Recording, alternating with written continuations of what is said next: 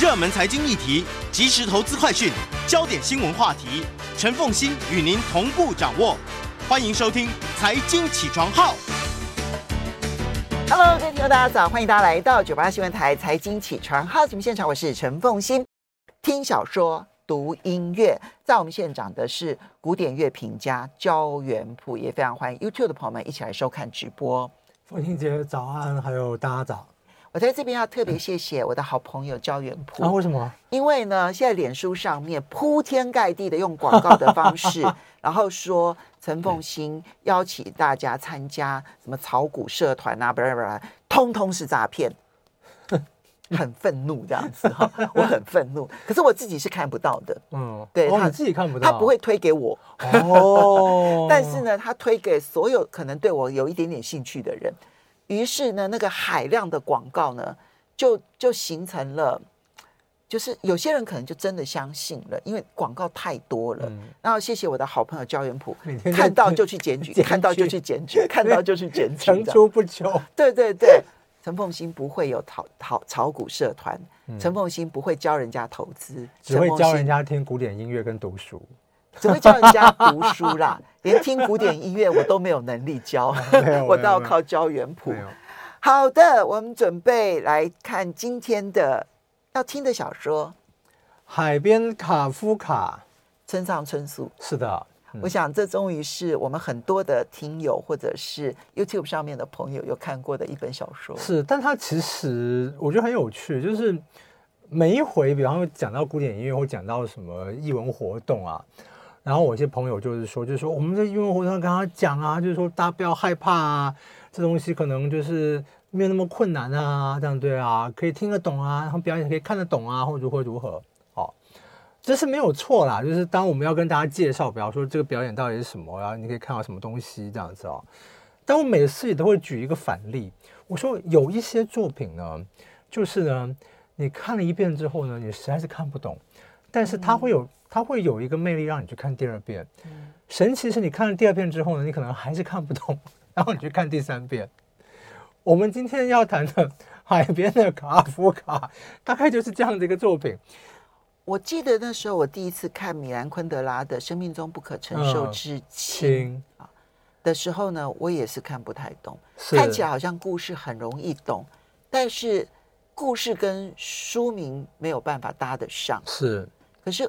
看了第二次，看了第三次之后，嗯，我就对于这件事情在我们人生人生当中的沉重性就有了很深的感受。是我到了今天这个年纪，我有时候看，比如说三十年前或者是二三十年前很多人所做的决定，现在看起来都理所当然的时候，我就真心的感受到那是他生命中不可承受之轻。嗯嗯，所以很多书都是这样子。是。但是这本书，我觉得它它会让人就是所谓看不懂的意思是，它里面藏了非常多的谜团。嗯，那谜团之后也有引，也有很多的引引用，里面有大量的故事引用。一开始就是有希腊悲剧啊，然后还有各种各种日本的文学啦，还有古典音乐啊，什么都都在这个里面。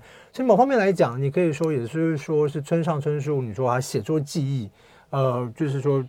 累积到这个在第十篇长篇小小说，累积到非常成熟的阶段，所以当然篇幅很长啊，但但是两本对，但是但是他可以去把这个组织起来。然后这个小说的架构很有趣，就是它的单数章跟双数章是讲不同的故事，嗯嗯，哦，但是这两就是单数章呢是一个叫做呃这个田村卡夫卡的青年，在十五岁生日那天呢就离家出走。田村卡夫卡当时给他自己的一个名字啊、哦。他的内心有一个声音呢，叫做叫做一个叫做乌鸦的少年。当然，你听到这个声音，就是因为卡夫卡就是乌鸦的意思，在捷克文里面，哈，就是好，所以呢，呃，所以就是他内心一个声音，因为他逃离一个父亲给他一个非常可怕的一个诅诅咒，啊，对，就是他会杀死他的父亲，然后跟他的妈妈跟姐姐上床，这样子对。你看，就是这伊底帕斯王那个原来那个命运那个预预言，还更进一步把姐姐都拉进来，对。他逃离这个诅咒，就是离开东京，就是往西走，就到四国去。这个是第一，就是单数章。双数章呢，就出现了一个呢，叫做中田先生。这个中田先生呢，小时候是资优生，但出现了一个神秘的事情之后呢，就不识字了。哼，就不识字了，被人拿靠这个政府救济来过活。当然，除了不识字以外呢，他还有一个特殊，就他变不识字，变得有点怪怪的。当他出现一个特殊的技能，就是他可以跟猫沟通。所以只要人家有人陪邻居家里面有猫走失了，就会请他去找这个猫这样子。然后也是，他就得到了一个，得到了一个指指示，不知道什么样一个声音，就是现在请你从这个地方是往往西走这样子，对 对。然后就也不知道去哪里，就一路往西这样子。啊，好，也到了四国。对，但是但是这这两条线，就是说，你看到后来就要说，这两条线就是他的人物的命运是彼此就是会互动的，就是中田先生这条线会影响到田村卡夫卡，但是这两个这这两方呢，在这个故事里面是没有真正见到的。嗯。好，然后呢？那那个，当当两个人这样走着，当中就发生各式各样事情的，见到各样不同的人这样子，所以你就看这故事就是这样子，对，滚动式，对，然后里面有各式各样的这些隐隐喻啊，或什么，所以就是你，然后也有包括日本自己的二次世界大战的这些这些这些故事啊，或者什么什么，所以我们说嘛，就是说我今天我带我说，哎，我们带了一个这个小说，就是说这个小说概要，你的概要就是 单数章就是。田村卡夫卡，然后逃离家，离家出走，往西走。双数章就是会跟猫说话的中田先生，不知为何往往西走。然后你说这个看了这个小说的解释，看了跟没有看是一样的。对对，但是好玩的地方就在这地方，就是说我跟别人讲，就说那你说这是一个看不懂的小说好了。那为什么这个小说这么有名呢？你看，凤馨姐也读过，我在台湾我遇到过非常非常多人，他们都读过这个小说，村上春树特别红，特别红，而且还一看再看，因为这个小说可能会奠定了村上春春树在国际上面很大的一个名声，是不是？那你说，所以你在讲说，那看不懂的东西怎么会有人要看？哎，在这个例子里面，就是看不懂的东西才有人要看，而且大家看得津津有味，一看再看。我觉得他的目的性。嗯 可能你不见得看得懂，可是村上春树很擅长把他们所在当下里头去思考困境的方式，去展现的很犀利，所以大家会觉得有共鸣的地方，常常是在他对于当下困境的解决思考模式，或者不去面对的思考模式，他有很深的。我可以为他念一段，因为一开始第一章就是全身卡他面对这个命运嘛，然后跟自己内心的声音这样子啊。他说：“有时候，所谓命运这个东西，就像是不断改变前进方向的区域沙风暴一样，就那个就是沙沙漠这样。你想要避开，但是呢，这个风暴好像配合你一样的改变脚步。其实就是伊底帕斯王的故事嘛。你怎么去逃离这个神域？但到最后是无法怎么逃离都还是一样这样对啊。你一再改变脚步，所以风暴也在做改变脚脚步这样子对。但是呢，你要问为什么吗？因为风暴并不是从某个远方吹来，跟你无关的。”换句话说，那就是你自己，那就是你心中的什么，你要直直的去面对这个命运。嗯，好，那当然，村上春树还有一点是大家所理解，就很多的小说是里面有古典音乐，可能它是做一个背景，是不是？对。但是村上春树的古典音乐常常是推动他故事往前进很重要的理由，或者很重要的。过程对，或者也可以说是解说，帮助你去了解这个剧情。嗯、只是他用一些古典音乐去解说，大家也可能也不知道这个曲子，所以也不知道他解说什么。那我们先来听第一首，等一下我们再来讲这一首对于剧情的推动。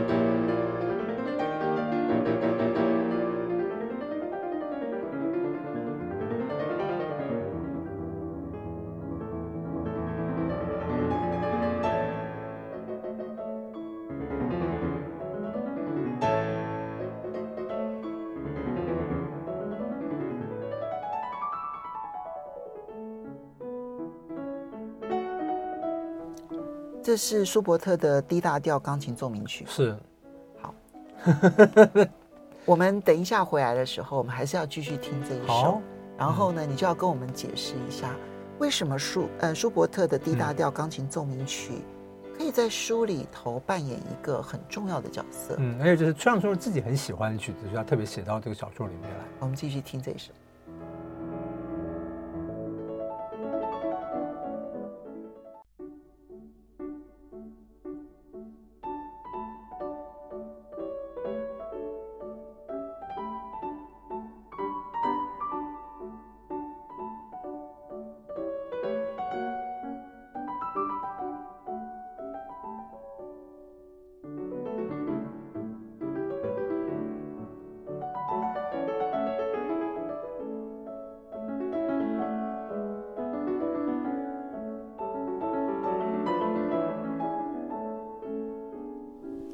欢迎大家回到九八新闻台财经起床号第二个小时节目现场，我是陈凤欣。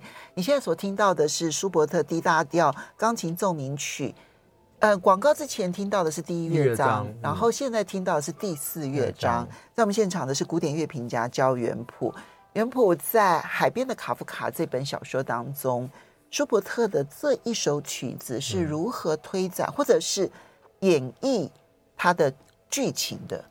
他其实是就是他是用，因为它里面出现一个角色叫大岛先生。其实你随着小说行进，就发现说，就发现说大岛先生其实生理上不是先生，他是心理上认为自己是先生。哈，好，然后一个非常特别的一个角呃角色，但是他又有一些就是先天上的身体上的这些疾病的问题。好，但是他用这个疾病的隐喻跟这个。这个性别意识，说这这不同的这隐喻，再去隐喻到人生很多这些东西是不完美。他他讲的说不完美或不一致，他讲的主要是可能不是还不是不完美，是不一致这个事情。然后他就讲说，就是就是这个田村卡夫卡就搭大岛先生的车，然后大岛先生就来听舒伯特这首曲子，他非常喜欢。为什么呢？他就说，因为这首曲曲子是一个非常困难的曲子，特别是这一首这样子啊。他说，你这个曲子你是这个曲子四个乐章。你单独拿一两个乐章出来弹是没有问题，可是你把四乐章放在一起，啊，他就说他觉得他说没有一个人，他说就他所知没有一个人可以完美的演奏，为什么呢？因为这放在这一一起就就是说这曲子本身是不完美的，就这个合在一起。他说你刚我们听了嘛，这个广告之前这个非常壮丽的第一乐章，然后我们刚刚听第四乐章啊。对，就是，他就好像音乐盒上的那个跳芭蕾舞的那个小小女孩在跳的那个衬乐一样的。然后有时候是开头是这个样子，然后结果出场变这个样子。他说：“这为什么是同一个曲子？这样子，你怎么可以把这两个东西放在同一个曲子里面？情绪为什么差距这么大？”对，那如果你你如果你是你要先你要弹那个曲子，你要怎么去说服人家说这个第一乐章、第四乐章是同属在同一个曲子里面，然后我要让它言之成理。嗯，对，就是他觉得说，那你怎么样做这个事情呢？但是呢，但他就是说啊，就是说，虽然这个曲子不完美啊，然后那个就是田村卡发问，那为什么钢琴家还要弹这个曲子呢？然后大岛先生就要说啊，他说我也没办法仔仔细说为什么钢琴家要弹这个曲子啊。不过呢，就是呢，拥有某种不完美的作品，正是因为不完美，所以能够强烈的吸引人心，至少是强烈吸引某些人的心，就像像。像像他这个样子，对比方说，他就说，你看你被这个夏目漱石的这个矿工这个小说所吸引，因为这里面有些东西就是也像，就是说这东西是，像说有有的作品写的非常好，这样对，但是写的非常好的东西可能没办法那么打动你，反而是这一种这种作品，他说换种方法是这个作品发现了你，找到了你。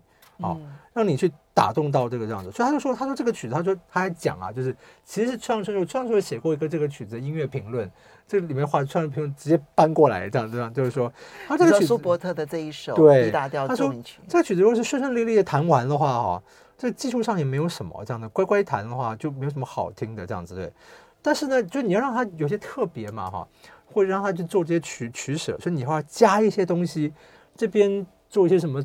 这些做一点小变化，那边做一些小就弹性速度或怎么怎么样，但是呢，呃，你这东西呢，你你要是加的过多了，那这个曲子你又破坏掉了。嗯，没有加这个曲子就很无聊，那到底该怎么办呢？这样对，所以说每钢那家都是在哦，但他说这种优质而且很这个就是密度很高的不完美呢，可以强烈的刺激人的意识，唤起这个注意啊，叭叭叭叭叭啊。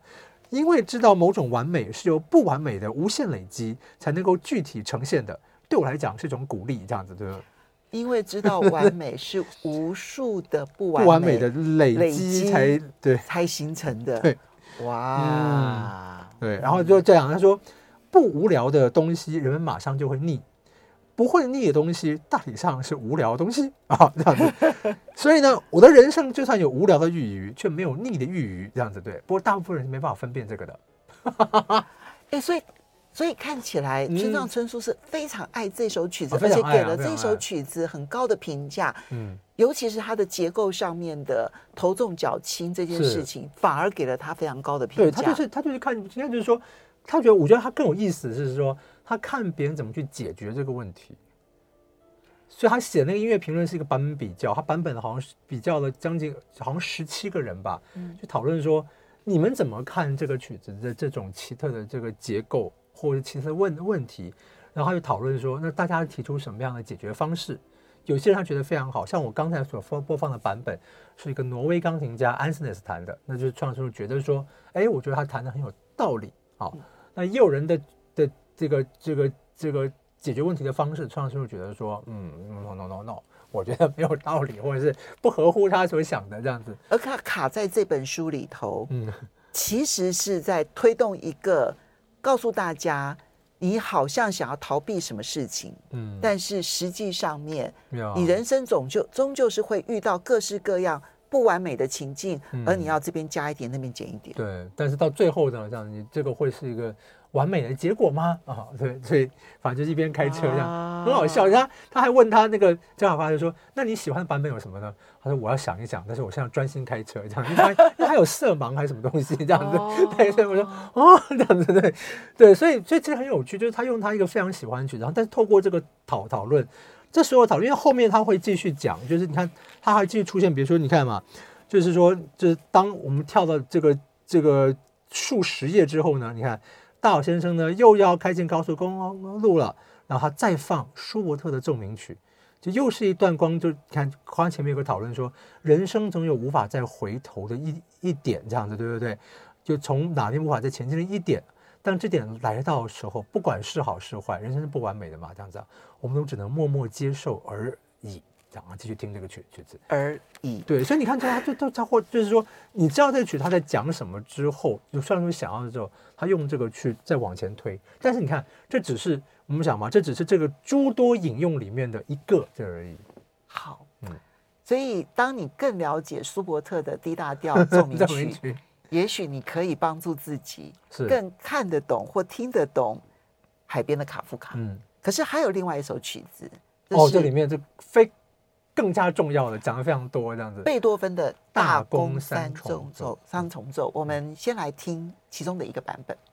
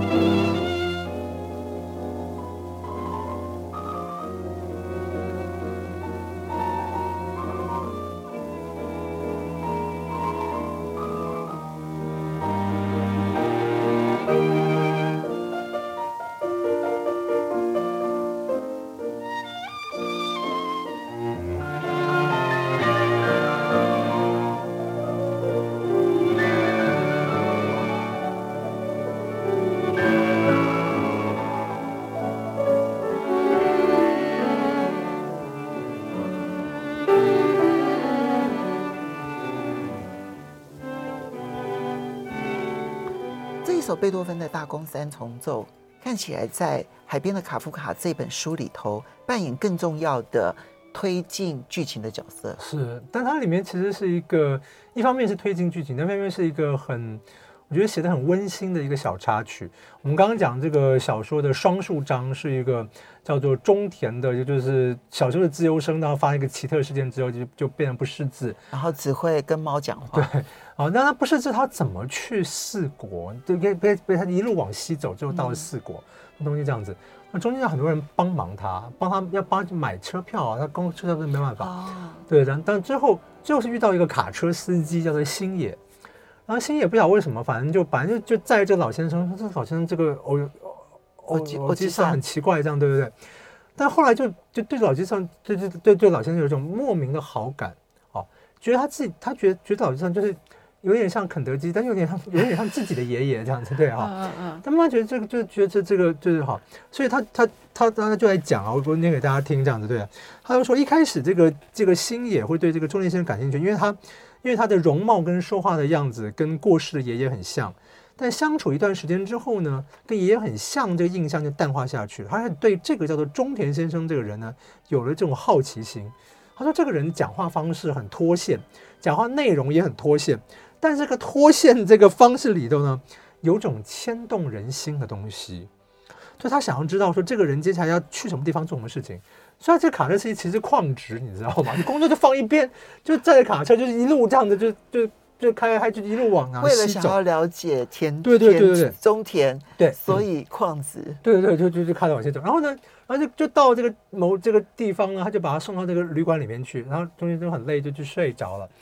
那他想说，那但我那我像这边，我当时在干什么呢？这样子对，就是这，对，就是就是不知道自己在干什么嘛，对哈，对。他说他，然后他他他开始自己去想，他说那我又是什么呢？这样对不对？好，中年先生他讲，我现在念小说里面，中年先生说，因为他小时候遇到了一个事故，才变成像像这个样子的。好，可是我没有遇到什么事故啊。中年先生说自己是空空的，那我呢？我现在不是比空空的还要更更低吗？这样对，我到底怎么样呢？然后他就哎，就莫名其妙就到了一个这个咖啡吃吃茶店，一边喝着咖啡，一边就听这个古典音乐，好像就就听到了这一首。对对对对，他平常也在听，只是摆在休息而而已这样子啊。然后呢，然后就问他说：“你听的音乐怎么样呢？”他说：“音乐很好听啊。”这样，他说：“谁演奏的？”他说：“我们现在我们刚刚放的就是一个一九四一年这个很古老这个版本啊，就是创作中提到这个版版本。”他说：“这个是鲁宾斯坦、海菲兹跟费尔曼这个三个人啊，小提琴。”呃，钢琴家、小提琴家、大提琴家，哦，都很当时称为百万三重奏，真的就是百万美金这样子啊，是大师名名作啊。但是啊，一九四一年的古老录音，但是光辉仍然毫不逊色。青年就说：“真的啊，是啊，好东西是不会过时的啊，叭叭叭这样，对对对，好好。”然后还有听这个音乐，你看啊，他就说呢，他说听着音音乐，就是说把工作丢下来不管。但是来到这个地方呢，然后接二连三的卷进一件又面莫名其妙的事情。但是这个司机觉得说，我并不后悔变成这样子，因为有一种自己正在正确地方的真实感。啊，就像拿这个什么释迦牟尼佛跟耶稣的弟子来比喻吧，这样对啊，就能够跟释迦牟尼佛在一起的话，像我这种笨蛋也很舒服啊，或者怎么怎么样。我们稍微休息一下，休息一下。你突然碰到了一件事情，改变了一生。你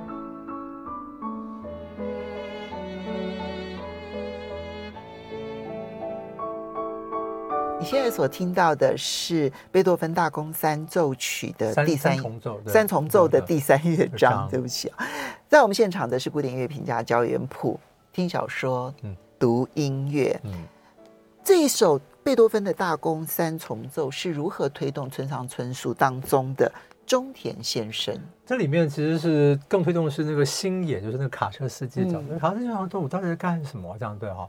好，然后卡车司机，但是呢，然后他就遇到这个咖啡店的这个就是日本有很多这种就是喝咖啡、吃点点，然后听古典音乐的地方。然后呢，这个这个老板就跟他介绍这个曲子，为什么叫为什么叫做大公三重奏？我先念小说内容给大家听哈。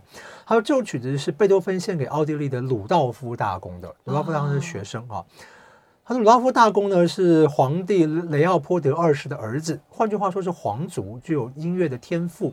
十六岁开始拜贝多芬为师，学习钢琴跟音乐理论，深深的尊敬贝多芬。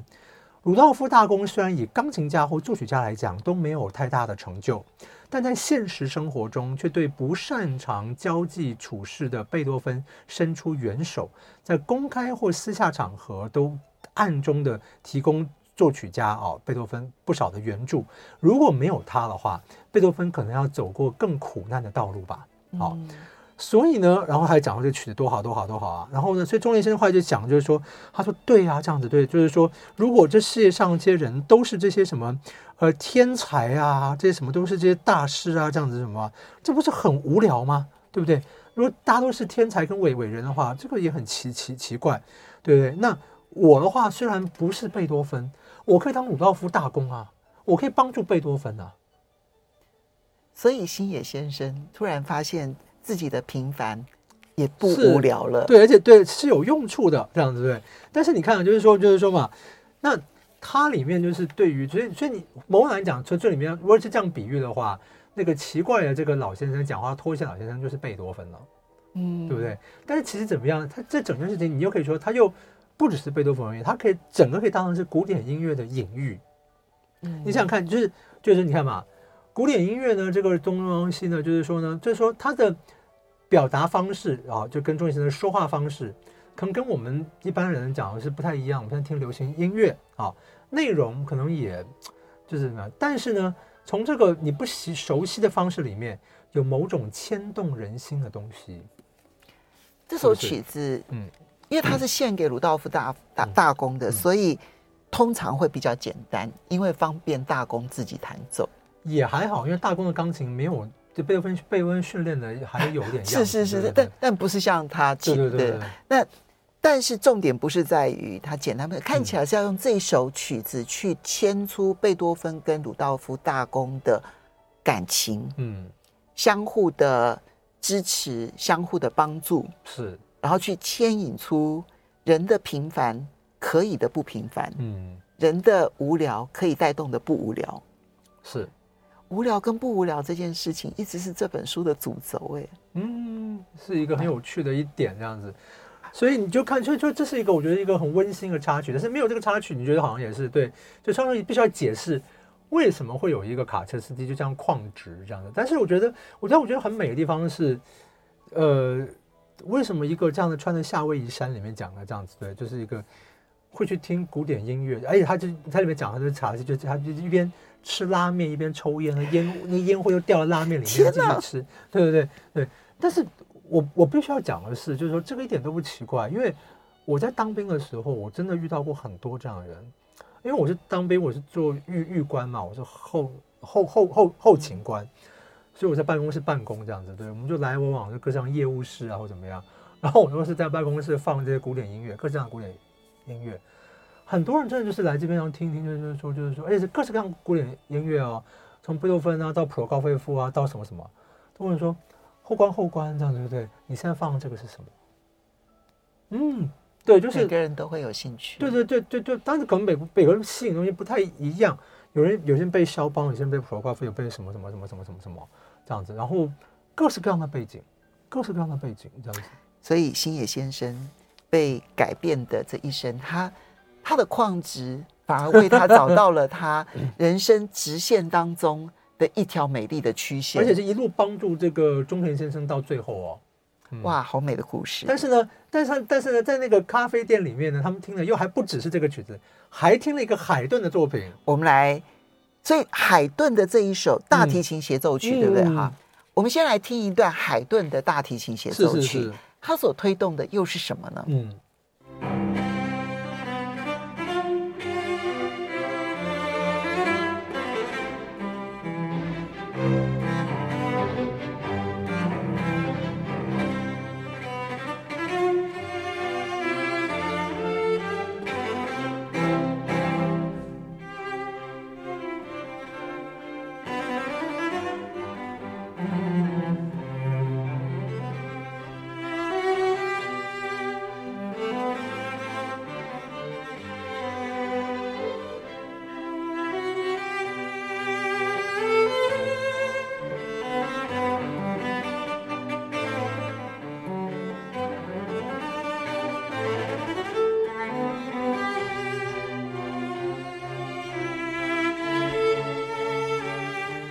这是大提琴协奏曲，然后原谱呢特别把它的第一乐章，然后挑选从一分二十秒开始，对对，大提琴出来的地方，对对对对对对，我实在很喜欢协奏曲这样的音乐形态，嗯、非常的美。好，为什么这一首海顿的大提琴协奏曲也扮演很重要的角色？这里面有特别提到，也是就是他在咖啡店里面听完大公之后呢，又听了另外一个曲子啊，那就是海顿的大提琴协奏曲第一号，也特别特别著名是这个富尼耶拉的啊。这个就是，所以跟这个是同一个版本，对，同一个版本。跟小说里头，对，小说里的版本。然后这个咖啡店主人还讲，就说这个傅尼叶的演演奏啊，这样子就像是就是最上等的葡萄酒一样啊，这样子啊，我都是称傅尼叶叫傅尼叶老老师，傅尼叶神神神岁啊。对，他说他像是我人生般导师一样的存存在。然后这卡勒斯就一边听这个傅尼叶的演演奏，他就想起小时候每天到河里面去抓泥泥鳅啊，那个时候。什么东西都不想，只要这样活下去就好了，这样子啊。但是现在人生已经不能是那个样子了，啊，活着活着反而变成是我变成什么东西都不是了，啊。以前是只要活着就好，现在是什么这样子？对，对。但是呢，就想说人生的意义会怎么样呢？我就说我再继续活下去，我还会变成这种，会会不会变成活得越空洞越没有价值呢？这样子啊。但这个时候就这样吧，这个。当他觉得人生这样子活的时候会没有价值的时候，或者或者在做这些，就是每天每天在这上班就开这个卡，就是你卡车，你就是一个工具人嘛。那你到底要做什么呢？这样子，哎，他就开始帮你讲这个海顿这个曲曲曲子，他就在请那个店老板给他介绍。这个店老板好懂音乐，应该是你看，你看，他他介绍东西就刚好就是说中了心眼的这样子。他就说什么呢？他就说啊。海顿是一个受雇佣的音乐家，他被匈牙利贵族雇佣嘛，在那边哈。对，他就说呢啊，他说呢是一个务实的人，但是呢内心是一个怀有这个安静阴影的复杂人。我们现在接下来讲这一段话，其实上升对于海顿的评语了啊。海顿在某种意义上是个谜样的人哈，内心当中藏有多么丰富的情感，说老实话谁也不知道啊，因为他在那个时代必须为自己穿上服从的外衣啊。不得不笑盈盈的、聪明伶俐的活活活下去，好！但是呢，他就说呢，你只要能够用心的听海顿的音乐的话，可以在其中听出对于现代化的自我觉醒，怀着秘密的憧憬。那以一种含有矛盾的遥远回响，在海顿的音乐中默默的跳动着。比方说，听听看这个和和声，有吗？虽然安静。却充满了少年般柔软的好奇心，而在这个少年般柔软的好奇心中，还有一种向内心探索，而且这个执拗的精神存在。